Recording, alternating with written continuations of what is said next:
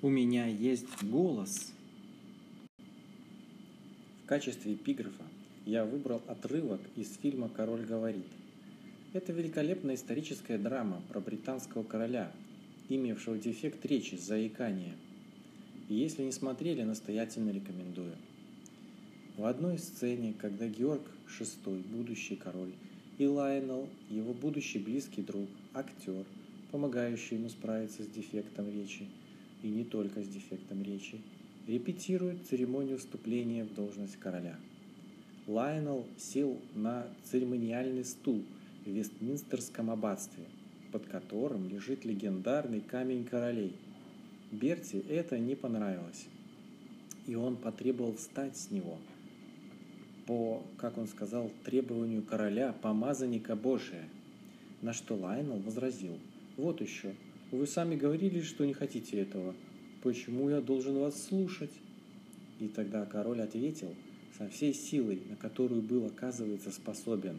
Потому что у меня есть голос. И Вестминстерское аббатство повторило и усилило эту фразу. Лайнел ответил, я вижу. Сцена великолепная и как нельзя кстати подходит к нашему случаю. Эта фраза должна быть повторена в каждом сердце белоруса. У нас есть голос. На 31 марта в «Голосе» проголосовало более 770 тысяч человек. Почему этот результат великолепен? Первое. Потому что это в 1,7 раза больше, чем нужно даже по нашему драконовскому закону для инициирования конституционного референдума. То есть это в 1,7 раза больше, чем нужно, чтобы поменять основной закон и вообще всю систему жизни страны. Второе. Потому что это в 7,7 раза больше, чем нужно даже по нашему закону для регистрации в кандидаты президенты. Президенты с полномочиями короля, между прочим, так как его указы выше законов. Его полномочия простираются буквально во все сферы жизни и во все ветви власти.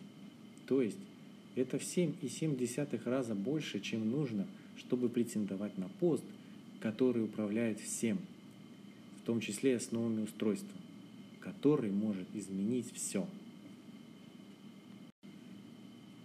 Третье. Потому что это в 2,3 раза больше минимального порога, необходимого для победы революции, согласно современным исследованиям. Это, как кто-то может сказать, конечно, по сути своей просто статистика, и в жизни чуть-чуть сложнее, но это тоже аргумент, и я покажу почему. Ну и четвертое, потому что это в 1,4 раза больше, чем было прислано бюллетеней в голос в августе 2020 года. Тогда это позволило безупречно доказать тотальную фальсификацию выборов. А сейчас таких голосов граждан уже в 1,4 раза больше. И почему же все эти цифры важны? Предлагаю посмотреть на факты из жизни. Факт в том, что уже на второй день голосования ЕС, ОБСЕ и США высказали безоговорочную поддержку платформе и голосованию по переговорам. Почему они это сделали? Смотрим пункт 3. Нам-то, может, это и не очевидно, но для Запада выводы науки имеют значение. Количество граждан, выступающих за перемены, столь велико, что их голосов достаточно для революционной смены в стране. И что же требуют все эти люди? Крови? Жертв? Насилия? Мести? Нет. Они требуют только переговоров для проведения новых выборов. Они хотят новых выборов. Да они прекрасные люди.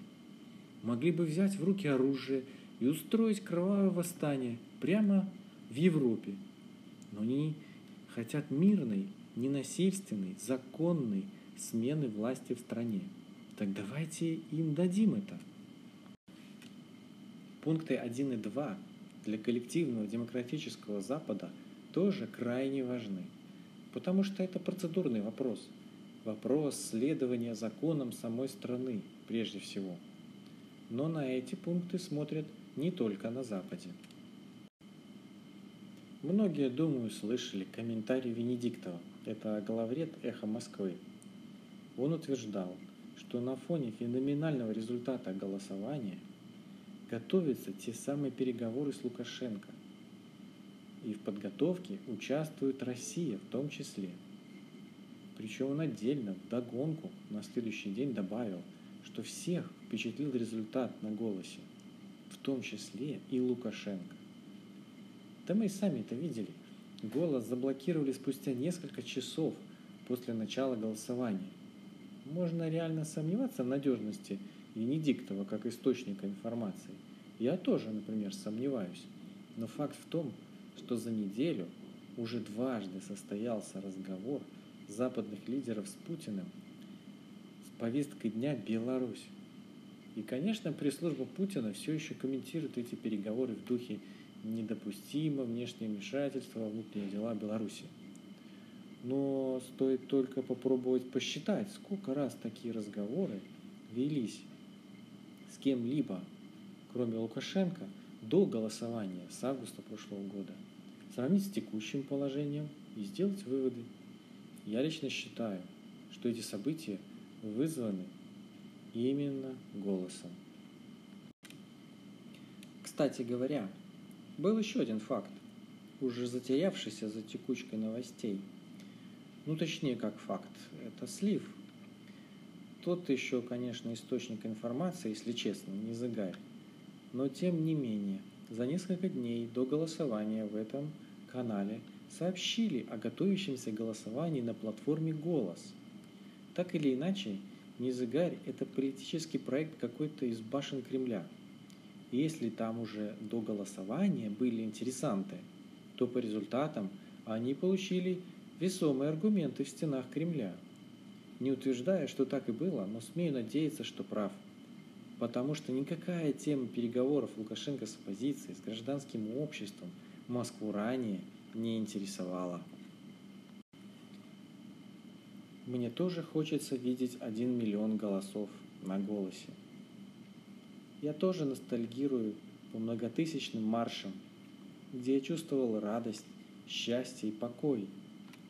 Но надо сейчас просто принять, что 770 тысяч – это почти в полтора раза больше, чем понадобилось, чтобы надежно доказать тотальную фальсификацию выборов для всех и внутри, и вне страны.